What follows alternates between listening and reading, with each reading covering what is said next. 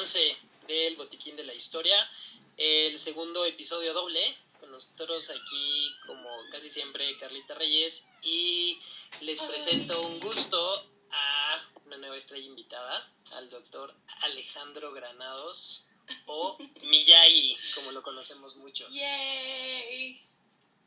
Casi todos. Muchas gracias. Muy feliz, muy contento de estar como siempre con ustedes. En el botiquín. Vamos a ver. El Botiquín. Y además esto va a ser el primer episodio con dos personas invitadas, sobre todo por este la importancia del, del tema y porque pues, hace mucho tiempo este tipo de reuniones, pero en aquella casa en Independencia 85, pues era Míticas. Eso también pertenece a un botiquín, pero no de la fuerte. medicina. sí, ya, ya, ya se podrá y este, no sé, se televisará o algo. Con recetas y todo. Pues ya nos podemos vacunar. Bueno, ya nos podemos registrar nosotros los de 30. Entonces pronto podremos tener un podcast en vivo los tres No, juntos. pero Miyagi todavía Yo no no tengo tengo 30. 30. ¿Eres un bebé todavía? ¿Cuántos años tienes? 17. Ve, tiene la mirada, no sé si estás viendo ahí. ¿Qué no ves mis pocas arrugas? amigo, 28, sí te Carla. Reyes. Ay, perdóname. Uno de 30 piensa que ya todos tienen 30. Que estén todos jodidos, Sí, este todo. como uno. Ok.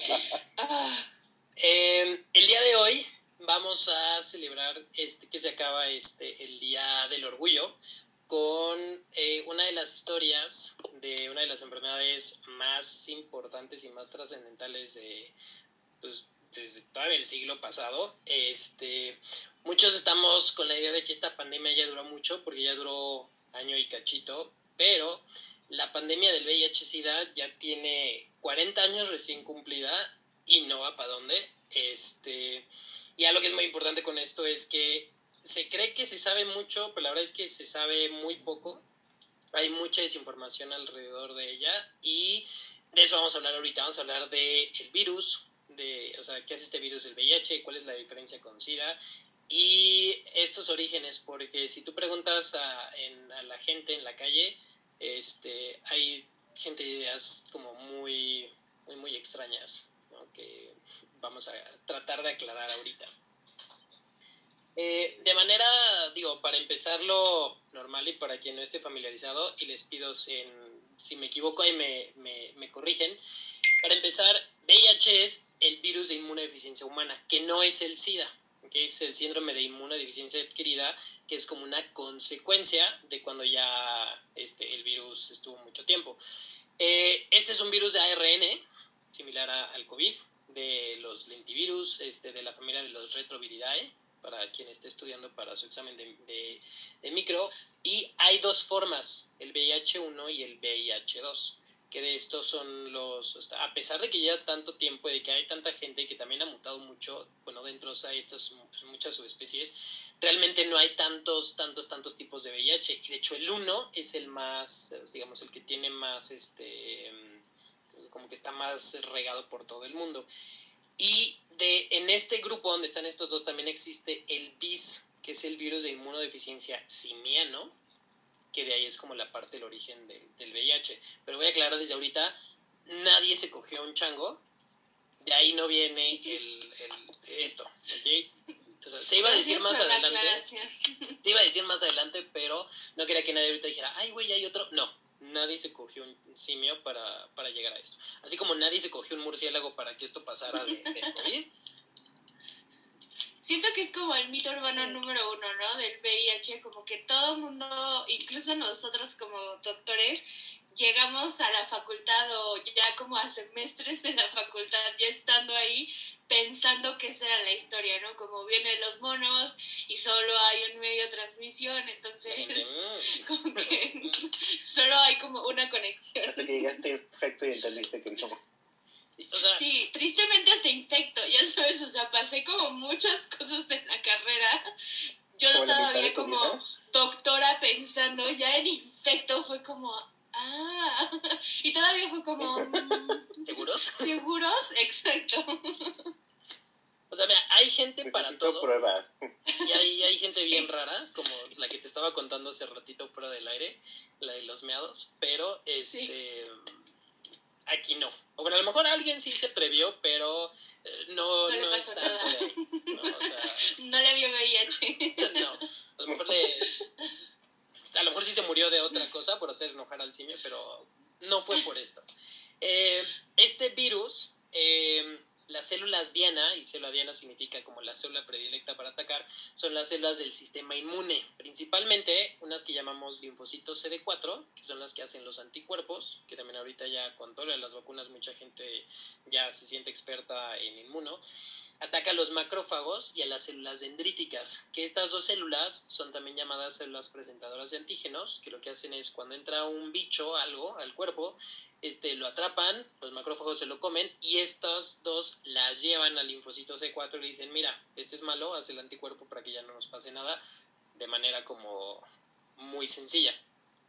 Y algo que es muy importante es, así digamos, así como funciona el sistema inmune, eliminando agentes infecciosos, pero también nos ayuda a eliminar este, células broncogénicas que tienen un daño en el ciclo celular y que si se replican y replican y replican pueden generar una neoplasia o un cáncer. Entonces es por eso que las personas con VIH a lo largo de, de, de la vida pueden empezar a presentar tanto infecciones que se llaman oportunistas porque no son infecciones comunes y aquí es de las más este, comunes, estas no comunes son este, infecciones fúngicas, pero también este, ciertos tipos de cánceres. Y esto es importante para poder hacer ya el diagnóstico como SIDA, pero eso ahorita, ahorita vamos a ver. El virus, entonces, si yo, me, si yo entro en contacto con el virus del VIH, eh, lo que va a hacer, o sea, el virus va a evadir al sistema inmune porque se va a esconder en las células de, en estas células que suponen que lo atraparían y por eso es que hace tanto daño, porque las células que supone que lo deberían de atrapar y enseñar y hacer el anticuerpo no se dan cuenta, el virus está dentro de ellas y aquí se está replicando, replicando, replicando y puede hacer millones, pero millones de copias de VIH bebés y cuando truenan las células se liberan e infecta a, a, nuevas, este, a nuevas células. Y de hecho, a lo largo de, la vida de una persona que tiene VIH, estas son las dos cosas que tiene que cuidar. La carga viral, que es o sea, la cantidad de VIH que tiene, y el conteo de CD4, que son la cantidad de células para hacer anticuerpos que le quedan. Y esto va haciendo una balanza, porque mientras más se complica, quiere decir que tiene más VIHs, pero menos CD4, y por eso se empieza este, a, a enfermar más este, de ciertas cosas. Al principio se dispara mucho la cantidad de VIHs y los CD4 bajas, en lo que el, sí que el sistema inmune como que agarra la onda y dice, ay, güey, no, esto no debería estar aquí. Y cuando empezamos a hacer anticuerpos, bajan los, eh, los aumentan los CD4, pero a lo largo de la vida esto, o sea, se mantiene como en meseta, pero, y de hecho, justo ya había leído, o sea, que SIDA no es como tal la fase terminal de, o sea, de, del VIH, o sea, no a fuerzas te va a dar SIDA, pero la verdad es que en historia natural de la enfermedad es que, pues sí te va a dar SIDA, ¿no? O sea, porque a lo largo de la vida van bajando tus CD4, las células con las que te defiendes, y van subiendo la carga viral, entonces, este, sí depende de qué tanto te cuides y tal, y a lo mejor te mueres antes de otra cosa, pero digamos que eventualmente, este, pues más o menos llegas, llegas a eso. A la diferencia es que sin tratamiento este proceso puede durar entre 8 y 10 años, pero con el tratamiento, con los cambios en el estilo de vida, con medidas higiénico-dietéticas, puede variar hasta 40, 45 años en promedio. Y esa es una de las diferencias tan grandes de cómo se empezó a dar cuando nació, bueno, cuando se empezó a esparcir y nos dimos cuenta, a cómo es ahorita, porque, digamos, en muchos lados, y aquí es algo que me gustaría saber su opinión, este, a mí me tocó estar una vez en la en Clínica Condesa y algo que le dice mucho a la gente es que ya no es tanto una sentencia, o sea, que sí puedes llevar, o sea, tu vida normal gracias a esto, pero para mí es, o sea, sí, pero la verdad es que a lo mejor estoy exagerando, pero para mí como que se romantiza un poquito porque es como decir, ay, si te tomas tu medicina y ya puedes vivir bien, pero la verdad es que la medicina no es como una luneta, ¿no? Y no te pasa nada, también tiene efectos adversos. Entonces yo creo que esto hace que la gente diga como de, ay, X, si me da, pues me tomo mis pastillas y ya no me pasa nada.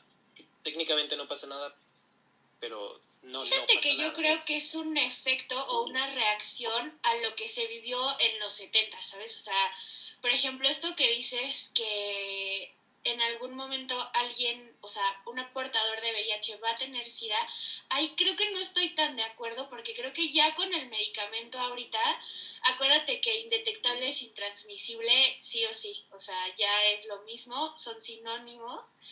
Entonces, ya mucha gente con tratamientos actuales, o sea, con los antirretrovirales de ahorita, yo creo que sí puede tener como esta calidad de vida y de hecho nunca tener SIDA desconozco, o sea, no soy experta en el tema, pero eso es hasta donde yo sé.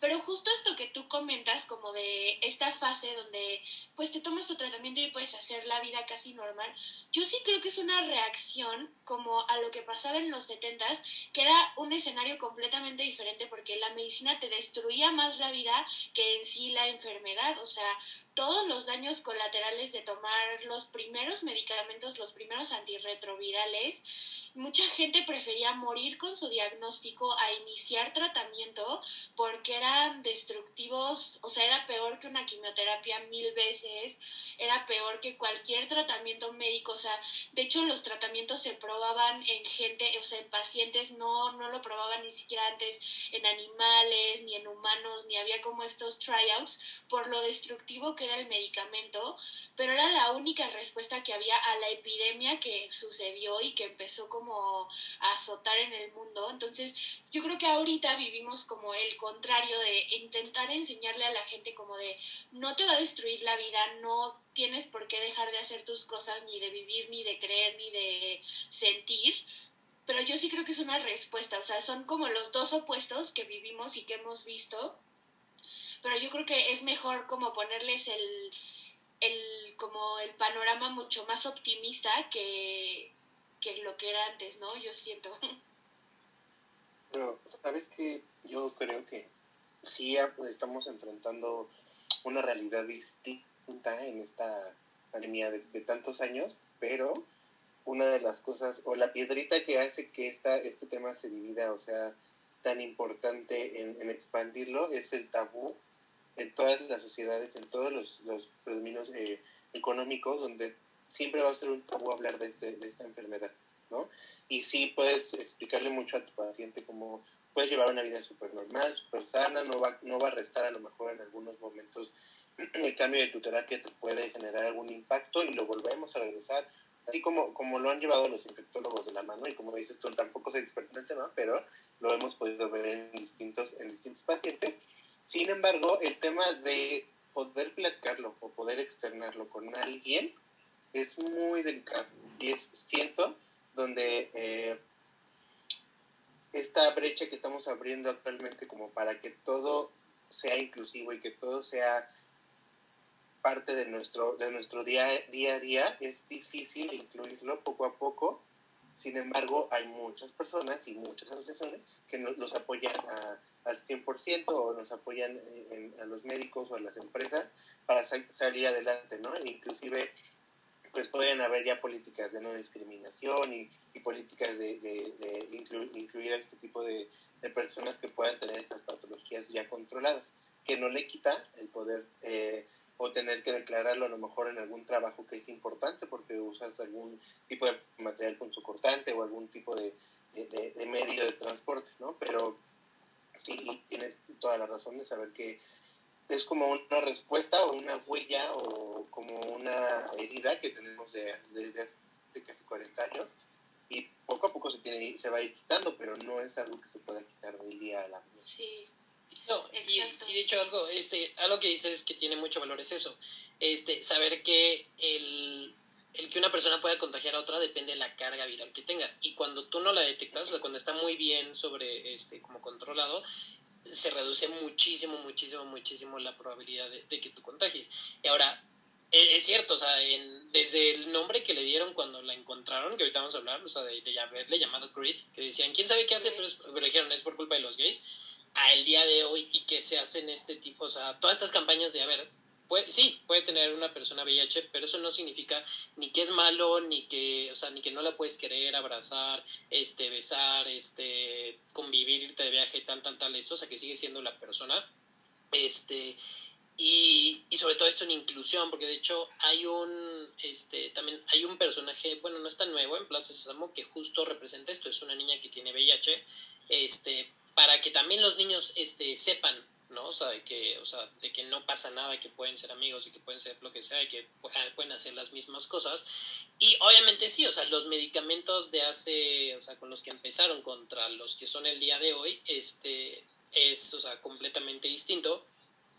Eh, a mí en el internado, cuando me piqué con una jeringa, me tocó tomar sidobudina y la verdad es que, bueno, yo creo que a lo mejor yo somaticé la mitad de las cosas, este, según yo, como lo, lo disque mal que me puse, pero la verdad es que a fin de cuentas es, o sea, saber que sí puedes llevar una vida completamente normal y que y sí es cierto, no necesariamente vas a tener SIDA, nada más que hay que saber que eso es gracias al medicamento.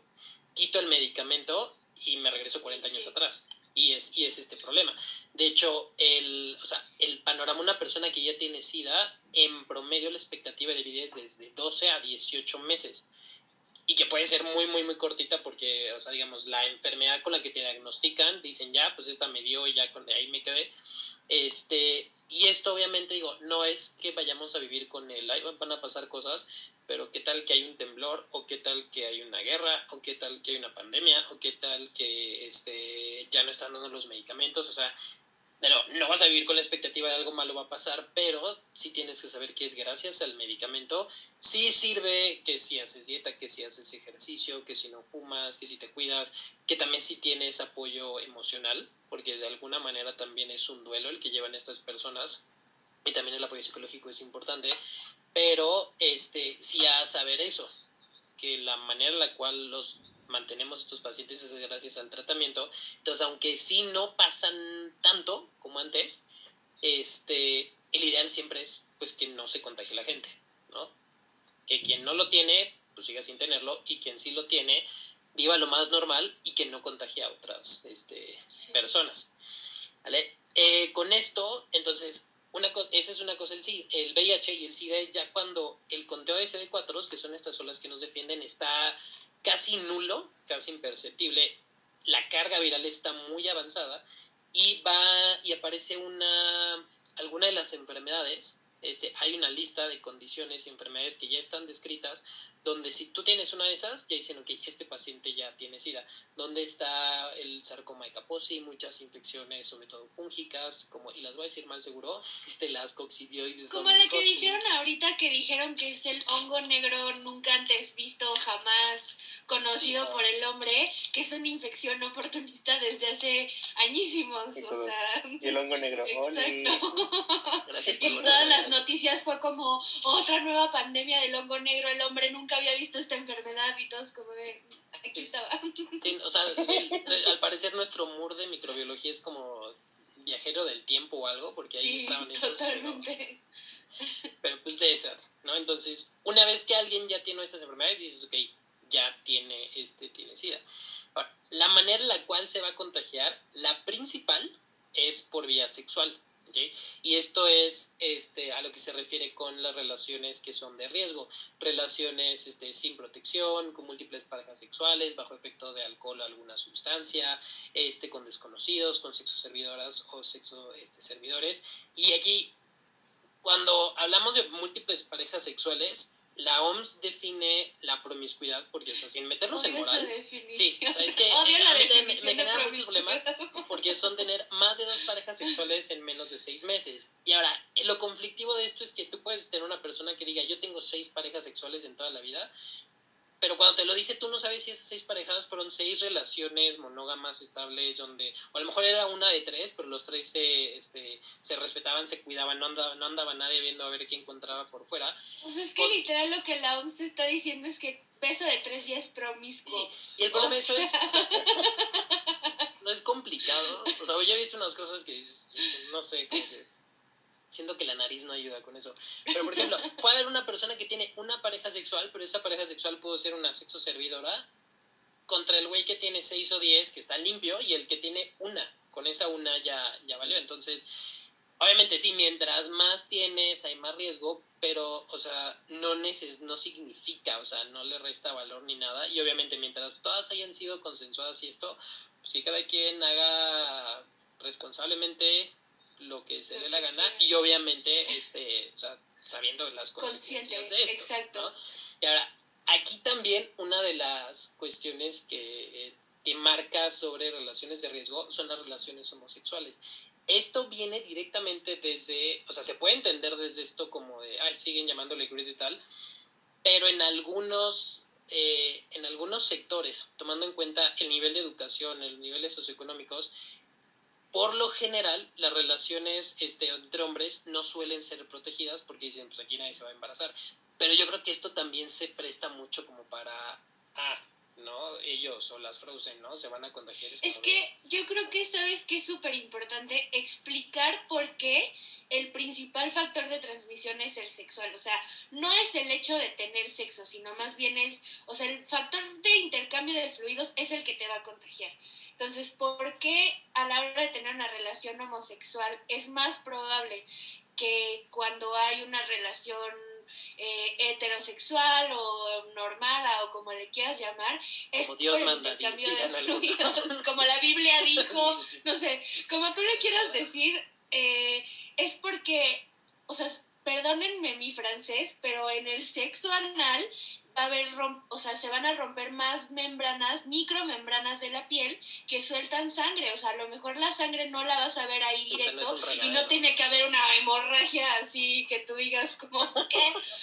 Pero es mucho más común y probable que pase durante el sexo anal que en el sexo vaginal y por eso es el factor de riesgo más grande. O sea, no es el hecho de que tengas sexo, eso creo que es también un estigma muy grande que hay que quitar, sino más bien es el intercambio de fluidos, porque mucha gente también dice, bueno, sabes que no tuve penetración pero tuve sexo oral. Ahí ya también hay intercambio de fluidos y si no usas un método de barrera, un método de protección, también el riesgo es igual, peor, o sea, que si no tuviste una relación con penetración. Entonces, sí son las relaciones sexuales, pero estudiantes, amigos no médicos o médicos que se olvidaron de esto, es importante que nos acordemos de eso, es el intercambio de fluidos, ¿sabes? O sea, no es como en sí tener la relación, sino más bien es fluido con fluido lo que te está causando el riesgo. Y creo que de ahí viene también esta teoría, pues que ya se descubrió después que al principio era como es la plaga de Dios eliminando a todos, pero, o sea, la explicación científica es ya como esta, ¿sabes? Sí, yo creo, sobre todo por eso es importante, porque de nuevo, una cosa es, ah, sí, es que tuvieron sexo, pero, a ver, o sea, hay distintas formas, y luego la gente exacto dice, no, no fue sexo porque no hubo penetración vaginal, es como de, sí, pero a ver, este, el sexo, o sea, se va a definir como, este, el acto donde dos o más personas dan placer sexual, ¿sí, no? O sea, entonces, y ahí, y ahí es a lo que va, y hay de todas las distintas ETS que existen, se, se contagian de distintas formas. Esta, es sí, justo así como le dijiste, es contacto directo de fluidos corporales. Y sí, eh, durante el sexo anal, que también puede ser entre hombre y mujer, pues hay más, este, como más traumatismo en la mucosa este, anal, rectal, y que y va a ser más fácil este, que, o sea, que hay un intercambio de fluidos y que pase.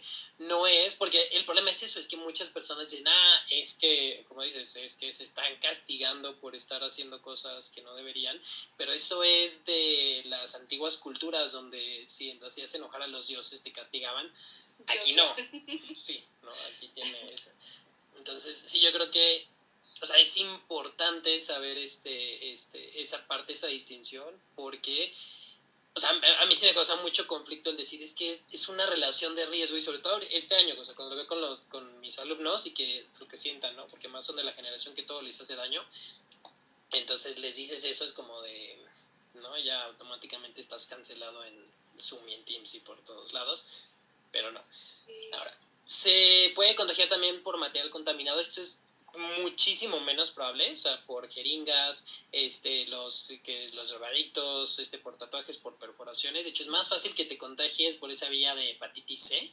VIH es muy raro porque se deseca muy rápido en el ambiente, pero digamos es más común cuando son, o sea, cuando es muy seguido, por eso es más común eso verlo en personas que son drogadictas, pues están pique y pique y pique, además de pues ya bajo efectos de todo lo que se meten, pues van a hacer mil cosas, eh, por transfusiones y trasplantes de material contaminado, que hoy en día ya es bien raro, porque en los 80 cuando ya descubrieron bien qué era lo que estaba provocando toda esta plaga exterminadora, este, dijeron, ay, mira, sí se pasa a través de la sangre, entonces fue entre el 83, el 85, más o menos, cuando pues ya se dejó de, este, de, de, de contagiar de esta manera, pues hoy en día si vas a donar sangre te hacen te hacen pruebas y preguntas y todo, este, entonces, de que puede pasar en el mundo, sí, pero es bien, bien, bien, bien, bien, bien, bien, bien raro, ¿no? O sea, casi no se ve. Y la vía vertical, que es lo que llamamos, es durante el, o sea, de la madre al hijo, que aquí se puede pasar durante el parto o la lactancia. En el embarazo no, porque la sangre de la mamá y el bebé nunca se mezcla. Entonces una mujer que está embarazada y que sabes que tiene VIH, pues vas, la vas dando un seguimiento, ves cuánto VIH tiene, o sea, que la carga viral, y obviamente se tiene que hacer una cesárea, que es un momento más crítico, y pues bueno, ya, ¿no? Que le des una, no, su fórmula, porque si no se la puede pasar este, por la lactancia. ¿no?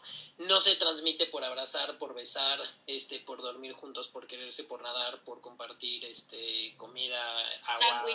Nada. O sea, digo, no lo hagan porque pues, a mí no me gusta compartir comida, pero, o sea, o sea, no se va a contagiar. Pero esas son otras razones emocionales Exacto, si de mi comida no, por favor no, no me pidan, este, ni de mi agua, este, pero nadie se va a contagiar de nada, bueno, a menos de VIH. Pero pues, es una enfermedad de transmisión emocional. Exacto, ¿no? Esto es aquí, este es un problema que tengo aquí. Entonces, nada más de ahí. Este, y ahorita antes de ver bien de dónde, las últimas cifras que hay de VIH, de la, y estas son del 2020, y esto es obviamente pre-pandemia, porque, o sea, todo lo que sea con, o sea, gracias al COVID, pues todavía ni sabemos los números, pero se estimaba que en el mundo había 37 puntos, bueno, hay 37.6 millones de personas que viven con VIH. De estas, 35.9 millones son adultos y 1.7 son niños de hasta 14 años se estima que del total de todas las personas, porque en todo esto hay un rango, se cree que puede haber hasta más de 45 millones, que cerca del 68%, entre 68 y 90, sí sabe que lo tiene y que cerca de 7 millones de personas tienen VIH y no lo saben. Eh, se estima que durante el 2020 se contagiaron 1.5 millones de personas y que ah, este, fallecieron ese mismo año cerca de 690 mil personas este, por esto. Ahora, de todas las de estas 37 millones, casi 38 que hay, eh, que tengan acceso a terapia antirretroviral, 27.4 millones. O sea, una, una, gran parte, cerca del 30%, no tiene acceso a, los medicamentos. Este, y desde que empezó la pandemia, desde que se dijo, se dijo ya inicia la pandemia, obviamente VIH, se han contagiado más de 77 millones de personas y han fallecido más de 34.7 millones de personas. ¿Es un buen todavía? Sí. Ahora, la realidad es que sí ha disminuido mucho la, incidencia, o sea, los casos nuevos de VIH. El último pico fuerte fue en el 98 y a partir de ahí en adultos ha reducido a más del 47% y en los niños más del 52%. Ahora, ya no ha aumentado tanto, pero todavía hay mucha gente y esto es porque la gente vive más. O sea, los, los pacientes con VIH viven más. Ya no es tanto que haya más pacientes con VIH, o sea, sí hay, lamentablemente, pero ya no se pero no de que se contagien, ¿no? De Exacto, ya es como el mismo. O sea, digamos la, o sea, digamos, la incidencia es la que ha bajado, pero la latencia, o sea, lo, lo que, se ha mantenido, ¿no? Entonces... Pues digamos, sí. Creo que debemos hacer un, un episodio de estadística sí. un de la señora del meme. Debemos tener como significados virtuales y como latencia. Me chocan esos videos, pero lo podemos poner como de aquí le aparece el significado. Latencia. Entonces, aquí, o sea, mira, en mi pared blanca puedes poner. Sí. Y los créditos, como todos los estudios que estamos presentando. Entonces, digamos, pues sí hay, o sea, la intención de la OMS era que para el 2030, sobre todo, ya no hubieran contagios en niños, pero la verdad es que también esto es este un poquito más complicado porque, o sea, a lo mejor si, si piensas en una mujer de aquí, de, pues de un nivel socioeconómico alto que le dices, no le puedes dar de comer, dice, ok, no, pues compro las fórmulas y los pinches botecitos que duran 10 días que cuestan 900 pesos, pero en África es o le doy de comer y le da VIH o no le doy de comer y se muere de hambre. Entonces, ese, o sea, de nuevo, en los países más pobres es donde la incidencia de los niños con, con VIH, o sea, que nacen y ya tienen el, el, virus, es más alta, pero por esto, porque no, no se pueden dar, o sea, y además ni siquiera puedes darte el lujo de, ah, sí, programo la cesárea y le doy la acidobudina antes y aquí todo súper estéril, no, o sea, está dando a luz, en, se está aliviando ahí en la chocita y entonces Aliviando. Se alivió la, la doña con el niño. El doctor Latenci.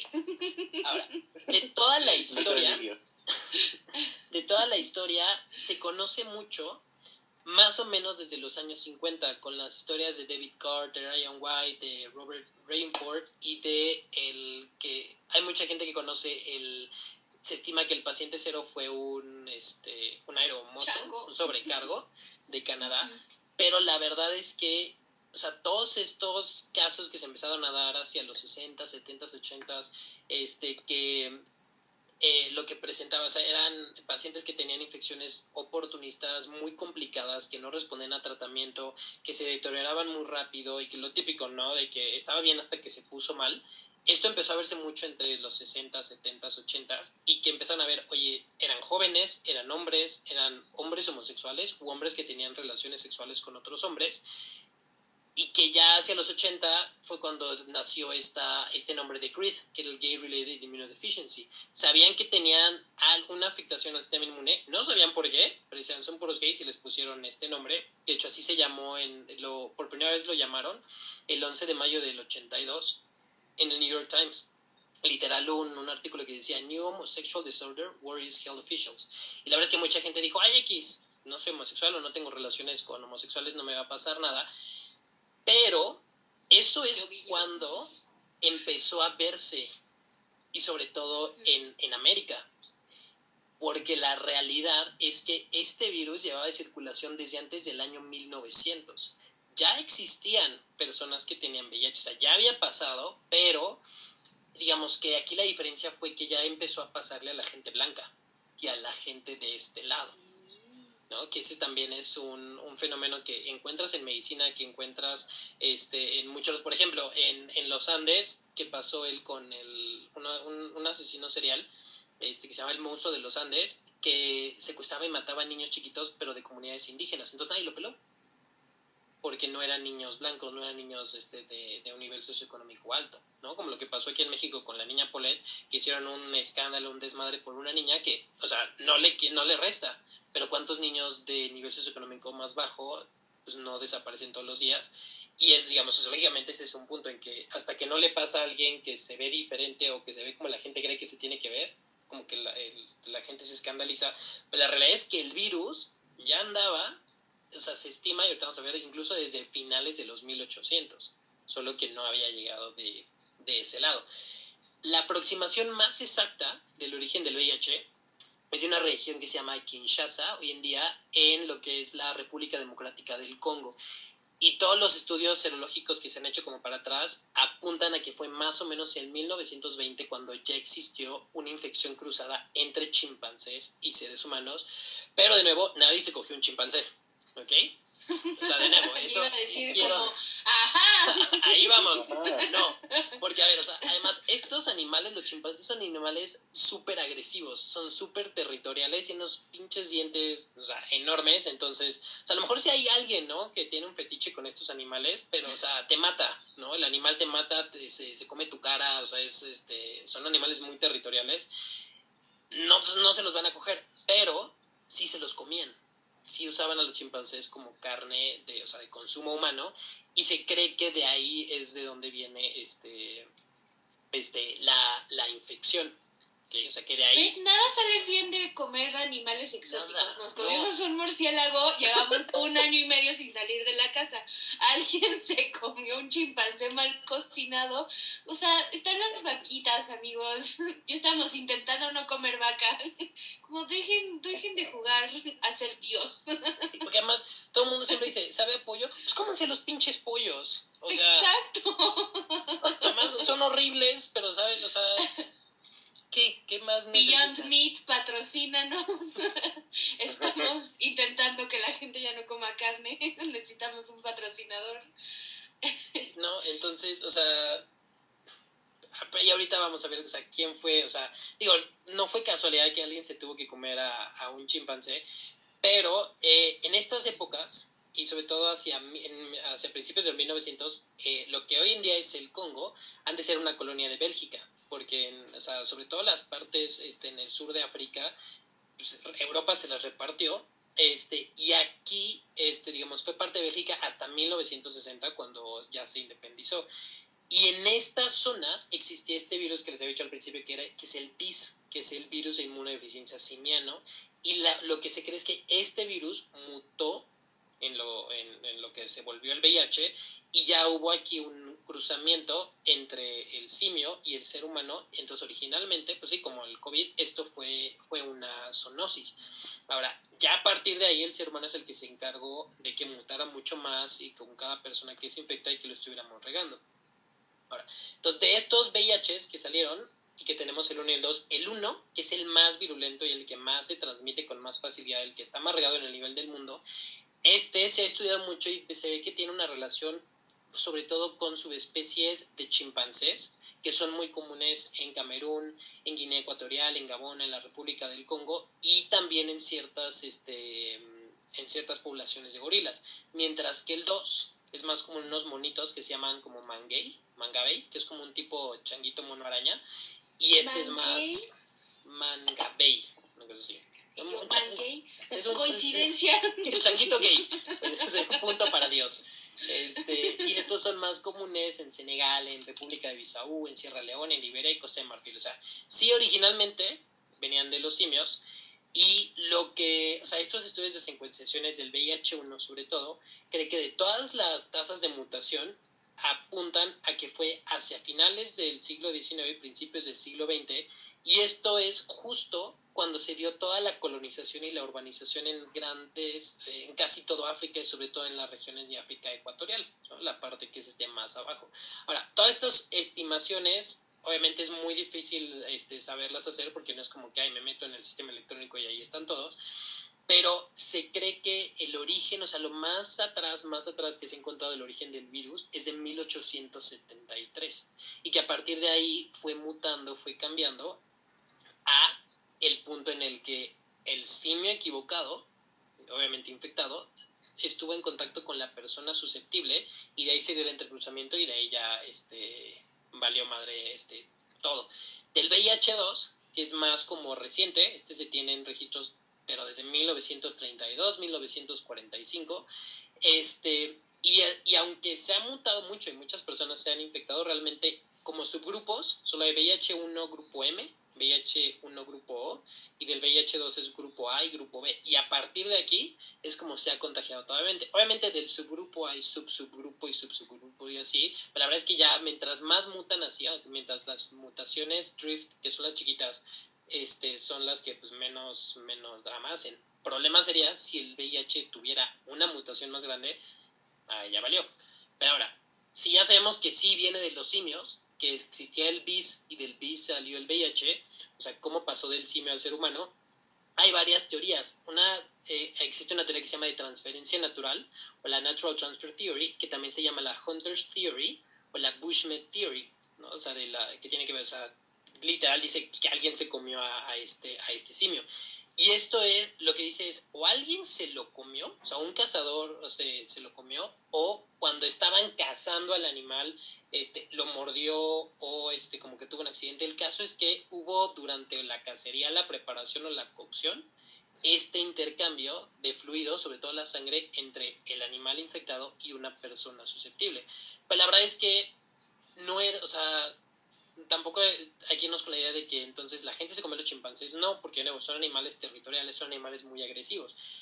Pero, segunda, antes, más bien antes de la Segunda Guerra Mundial, cuando este, los países europeos que tenían colonias empezaron a explotar este, estas regiones de África para sus recursos este, este, naturales, para cosecha, para este, minería, lo que esto provocó fue que muchas de las, este, de las tribus y las personas que vivían en estas zonas donde ahora se estaban haciendo ciudades donde se estaban haciendo ferrocarriles, donde estaban haciendo minería, pues las desplazaron. Y muchas de estas poblaciones, sobre todo todo, todo lo África subsahariano, o sea, lo de abajo de donde está el Sahara, se tuvo, o sea, ya no podían cosechar, ya no podían estar ahí, entonces literal los mandaron a la selva. Ahí pues, no, no puedes este, cosechar. Entonces lo que la gente tuvo que hacer para pues no morirse de hambre fue consumir carne de animales salvajes.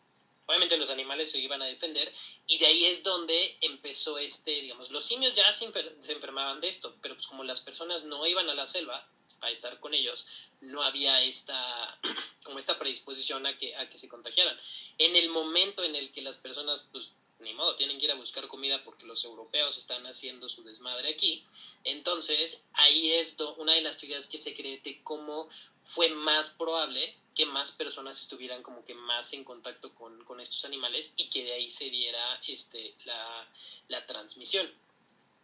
Ahora, de esto dices, ok, entonces tuvo que existir un animal infectado y, la persona que fuera, este, que fuera susceptible. Porque sí se sabía que antes las personas se infectaban del, del, del, del bis, ¿no? Del, del, virus de los simios, pero la verdad es que no les iba tan mal. Y la verdad es que saber quién fue el paciente cero, o sea, el, como, así como en la película de contagio, cuando Gwyneth Paltrow este, dicen, ah, se, le, le, pegó con todo, pero no hay, no hay manera de saber. Pero sí lo que se ha visto no, no hay una Winnet este, del Congo que digas, ah, fue ella. Pero lo que más se ha estudiado es que sí, que todos estos o sea, venían justo de esta, de esta zona.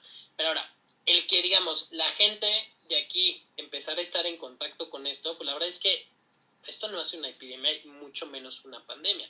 Lo que ayudó a propagar más, o sea, cuando las personas empezaron a estar en contacto, este, tiene que ver sobre todo, de nuevo, con la colonización europea. O sea, gente que estaba en lugares donde no tenía que estar haciendo cosas donde no tenía que estar haciendo, explotando recursos que no tenía que estar explotando. Y obviamente aquí cuando empiezan a crear estas ciudades, cuando empiezan a meter este urbanización, cuando empiezan a hacer este cambios en la vida rural a una vida urbana, pues también vienen cambios sociales, sobre todo en cuanto a prácticas sexuales, a prostitución, a relaciones no monógamas, a una alta densidad poblacional, a más violencia sexual, sobre todo obviamente contra las mujeres y a transmisión de otras ETS. Por ejemplo, el sífilis existe desde 500, 600 años, ¿no? O sea, existe muchísimo. Que estas, sobre todo las que hacen úlceras, hacen más fácil que contraigas este VIH. Aquí a la par de que en Kinshasa, que se llamaba la villa del, del rey Leopoldo, que era de Bélgica, empezaron a construir un ferrocarril. Y esto lo que generó es que fuera más fácil que tú te comunicaras con otras zonas. Entonces, que si yo ya tenía el VIH, yo llevar el VIH a otras zonas. Y además, para construir el ferrocarril y para construir todo lo que estaban haciendo los europeos, pues se necesitaba mano de obra. Y esta mano de obra, pues eran hombres que, este, que, que contrataban, venían, no traían a sus mujeres, frecuentaban prostitutas, se contagiaban, se subían al ferrocarril, iban a su región y contagiaban a su esposa y este, a lo mejor la embarazaban y pasaban los hijos. Entonces así, poco a poco, por esta organización, por esto... ¿Me estás diciendo que esto es culpa del hombre blanco? No, nunca, no, no, no, no, no. No, sé, no sé de dónde entendiste eso. Pero... espera, espera, espera.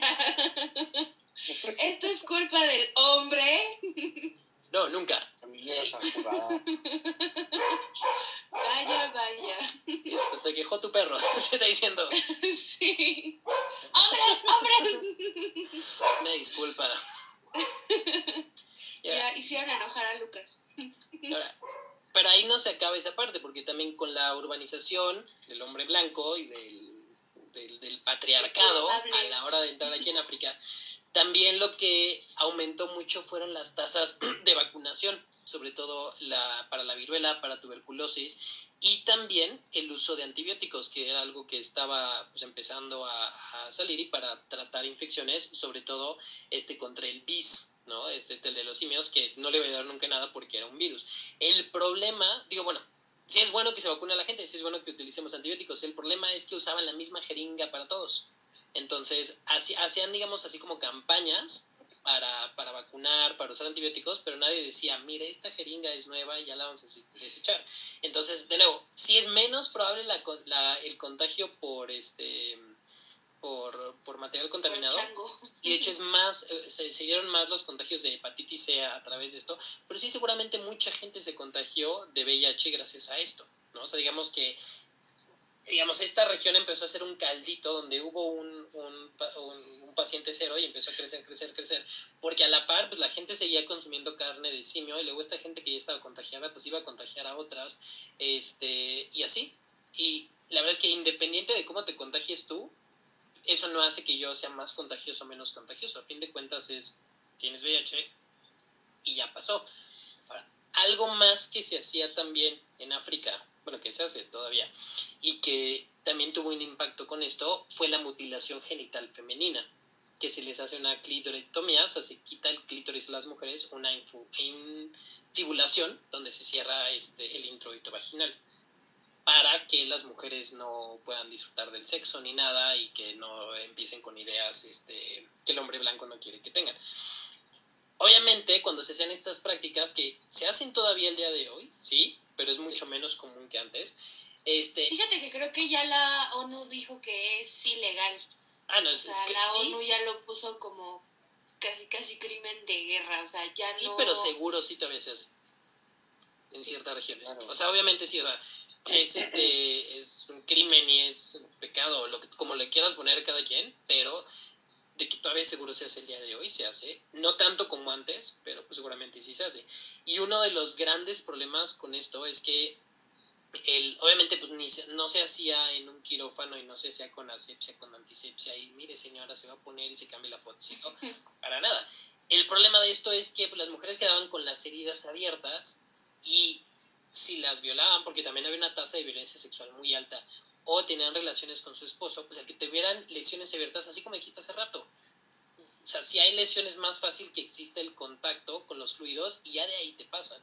Entonces realmente, de nuevo, no fue que alguien se haya comido, cogido un chango, o sea, alguien se comió un chango y de ahí empezó, porque de nuevo, todas estas cuestiones este, sociales, culturales, urbanización, o sea, como que dieron el caldito perfecto para que la gente se empezara a contagiar, a contagiar, a contagiar. Y no, como que si la una no hubiera pasado la otra, pero gracias a esto, esto, o sea... Sí, realmente no es como que una fue lo que debutó, sino como muchos granitos de arena fueron como que cada quien puso el suyo para que creciera y creciera y creciera. Y de nuevo que de, de, esta, de esta región de la República del Congo se empezara a mover hacia, hacia otras partes del mundo.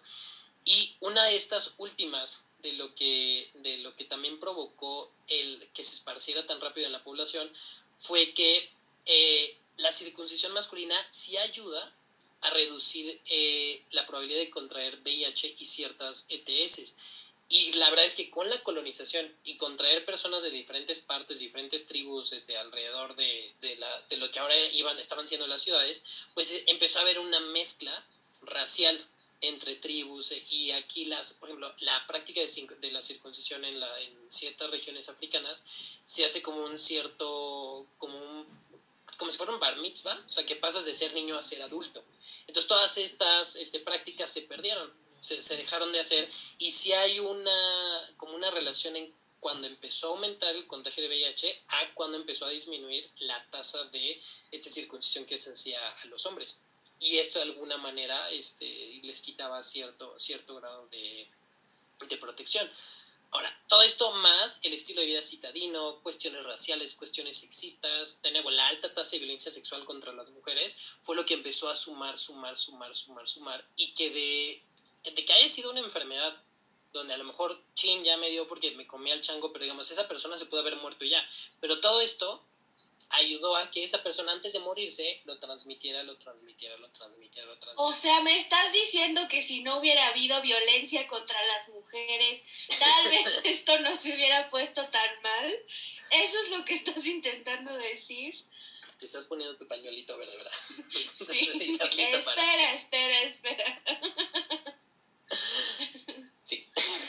La hora que se la paso hablando de Eduardo es que la doctora Reyes quien interpreta. Bueno, voy a ir al ángel, ahorita vengo. Ahorita vengo. No te quites tus lentes y te llevas tu cubrebocas y adelante. Sí, entonces de alguna manera, o sea, todo esto, como dices, no fue algo, o sea, no fue un, un evento que, que digas, ah, ya, de aquí cambió, sino que fue una suma de todo, todo, todo, todo, todo, todo, todo. Y la verdad es que puede ser a lo mejor un poquito reproducible lo que pasó aquí, solamente, o sea, bueno, en, en, en esa época con el COVID, solamente que aquí con el, o sea, la facilidad que tienes de moverte, de estar en un lugar u otro, pues fue lo que hizo que esto se diera tan, tan, tan, tan, tan rápido. Ahora, aquí estamos hablando todavía de 1920. ¿No? Aquí estás hablando de que sí, se está empezando a enfermar la gente, pero está enfermando de algo que no se sabe cómo se, cómo, o sea, cómo funciona. Obviamente aquí no había los medicamentos y era algo que disminuía muchísimo el sistema inmune. Y estás hablando de regiones donde pues la, la, gente a lo mejor no tenía ni que comer, no había todas las vacunas, no había todas las medidas de higiene, este, entonces, pues era, tú piensas, ¿por qué no se, o sea, cómo no fue que ahí se, como que se enfermaran rápido, los que estaban enfermos se murieran y que ya no se esparciera. Y la verdad es que de ahí, poquito a poquito, empezó a moverse, empezó a moverse, empezó a moverse, y fue hacia este, los 60, 70 cuando empezaron a decir, oye, ya está pasando aquí este, pues algo que no debería estar pasando, porque esto es en África. ¿No? O sea, cómo llegó aquí a América, de aquí cómo se movió Europa y cómo se empezó a, mover por, todo, por todas partes, y que tiene que ver mucho con la revolución sexual de, de los años 60, todo ese movimiento y todo es cuando ya salieron con todos, lo, con todos estos pacientes que dicen, es que fue, este fue el paciente cero, y fue el sobrecargo, y que fue aquí, que fue allá, y que son los GRID, y que son el grupo de las 4 Hs, y que en eh, 1981 fue cuando dijeron, esto es una pandemia, esto está descontrolado, ayúdenos a alguien, todo eso se los cuento la siguiente semana. Ahí iba yo como, manita arriba, ¿quiénes son las cuatro Hs? Y yo, ¿what? Todo eso la siguiente semana para ver ahora sí bien cómo fue que en Estados Unidos fue de los primeros casos y que de repente alguien dijo, oigan, voy a publicar porque no tengo ni idea qué está pasando. Y de repente había casos en Nueva York, había casos en San Francisco, en Chicago, en California, y de repente en Canadá, en Europa, en son, y lo que sí me dan cuenta es que era algo muy similar en cómo se enfermaban y cómo no respondían y que todos eran hombres y que todos eran jóvenes y que todos eran este pacientes homosexuales y que de, y de ahí nuevo de ahí se creyó que de ahí había salido pero desde de nuevo desde 1800 finales 1900 alguien que estaba haciendo taquitos de chimpancé fue el que nos nos mandó eso para acá. Pero de nuevo eso para dejarlos con la duda y con la angustia y para poder reírnos de nuevo, con el pendiente de lo que tú vas y rompes Para cosas. que nos pongamos a leer Carla y yo. sí, a haber exámenes. Amo. No me cuenten desaparición desde hace como cinco años. Gracias. Solo falso, verdadero, no sé. Exacto, muy a la Fue por cogerse un chango falso, verdadero. La Unión Europea tuvo la culpa. Sí. Y la Unión Europea escuchando el FBI. Como, cierren todo. Cancelenles el podcast. Entonces, de ahí lo dejamos. Eh, muchas gracias a los dos por venir. Este, alguna alguna retroalimentación, algo ahorita antes de este despedirnos de todos. Sobre todo para Pues yo creo que estuvo importante hablar justo del VIH ahorita que es Pride Month, ¿no? Porque fue algo que golpeó a la comunidad que en ese momento yo creo que no era tan LGBT plus plus plus como ya conocemos ahorita, que todavía había muchas cosas, pero sí fue literal algo que azotó contra esta comunidad de una manera yo creo que impresionante, como nunca se ha visto y ojalá nunca se vuelva a ver algo parecido pero a mí sí se me hace muy importante por el tema de la conciencia, ¿no? Justo como cosas que aprendimos ahorita, que en algún momento pues ninguno sabía y años atrás pues menos, pero justo para salir como del tema pues del estigma, ¿no? Como empezar a ser más sabios en cuanto a conocimientos, pero también en cuanto pues yo creo que a las personas y saber que pues alguien VIH positivo es alguien pues una persona, o sea, independientemente de su diagnóstico, es alguien que va a tener como cosas que hacer, ganas de, no sé, ser artista, ser escritor, ser doctor, y porque sea VIH positivo, en algún momento se pudo haber creído que no podían hacer cosas, así como se creía que si eras gay no podías hacer cosas, o sea, como que ha sido un estigma que yo creo que han ido arrastrando muchísimo y que aún se tienen que pelear, que a mí se me hace impresionante que sea 2021, que ya haya coronavirus y que nos tengamos que seguir peleando por estas cosas, ¿sabes? Entonces yo creo que a mí se me hace un tema muy padre como para tratar justo ahorita en el Pride. ¿Tú qué opinas, Alejandro? Sí, aunque nos queden cinco días de, aunque nos queden cinco días de Pride, está bien, yo también lo, lo apoyo, creo que por lo menos justo y creo que una de tus, de tus audiencias más grandes son jóvenes eh, preparatorianos, necesitan conocer esto, sobre todo porque muchos o algunos de ellos se van a tener la intención de derivar a medicina y es como de lo, de lo primero que aprendes, ¿no? Como a, a platicar con tu paciente, a entenderlos, como tú lo dijiste al principio de la, de la plática o de, esta hora de tu recital de una hora, este, es un, es un, es un tratamiento, ¿cómo le dicen? Este, la palabra, es un tratamiento integral, perdón, donde tenemos que aprender todo, o sea, como, como tú lo, lo, lo, mencionaste, puede ser un duelo, puede ser algo muy nuevo, inesperado, a lo mejor nunca habíamos pensado en eso. Entonces, sí tiene un peso importante. Y justo esa estructura de, de, de, un, de un, tratamiento multidisciplinario se puede traspolar a diferentes patologías, ¿no? Entonces, esa es una muy buena herramienta para, para toda la, tu audiencia que el día de hoy nos acompaña también y que la otra nos va, nos va a acompañar igual y vamos a estar igual y acompañadas por todos. Y en sí, yo creo, ah, justo lo que dijeron es, una persona que tiene VIH no significa que es gay, y una persona que es gay no significa que tiene VIH. Y lo más importante es que ninguna de las dos es algo malo. ¿no? Así como hoy en día que están haciendo, ah, es que el coronavirus fue por los chinos y la gente asiática y está como el Asian hate. Y como tú dices, es impresionante que una enfermedad que no tiene una predisposición según tu orientación, según tu identidad, sin ningún nada, que la gente diga, ah, es que es porque es gay. O sea, no, espérate, ¿no? O sea, de nuevo, que una persona tenga VIH puede, este, o sea, puede ser, puede no ser, puede ser lo que, o sea, según su orientación, eso no lo hace.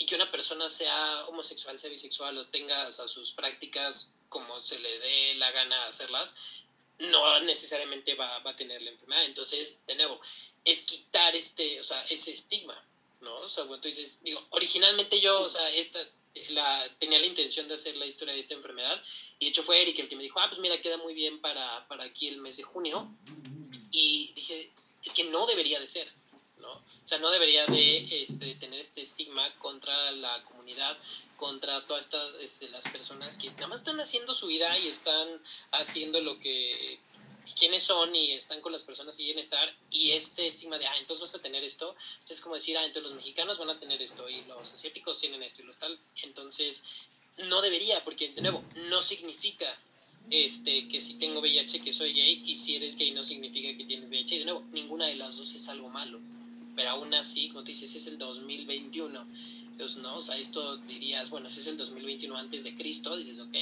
la gente estaba medio pendeja, pero, o sea, Cristo aparentemente ya vino y se fue, entonces, no, y la gente sigue con, estas cuestiones, dependiendo de cada quien lo que crea, o estamos unos esperando que llegue, no sé, pero, o sea, no, entonces, eh, yo creo que aquí lo más importante es, como, te, como mí ya había dicho, o sea, sí es el manejo integral, pero sobre todo la parte más importante tiene que ser la educación, tanto del paciente como de su entorno, su pareja, sus hijos, sus amigos, este, su familia y de todos los demás, ¿no? O sea, no, no, independiente de tus prácticas, independiente de identidad y lo que tú quieras, o es algo que tú tienes que saber y que tienes que conocer, ¿no? Y que de nuevo no hace menos a una persona, este, que tenga el diagnóstico, ¿no?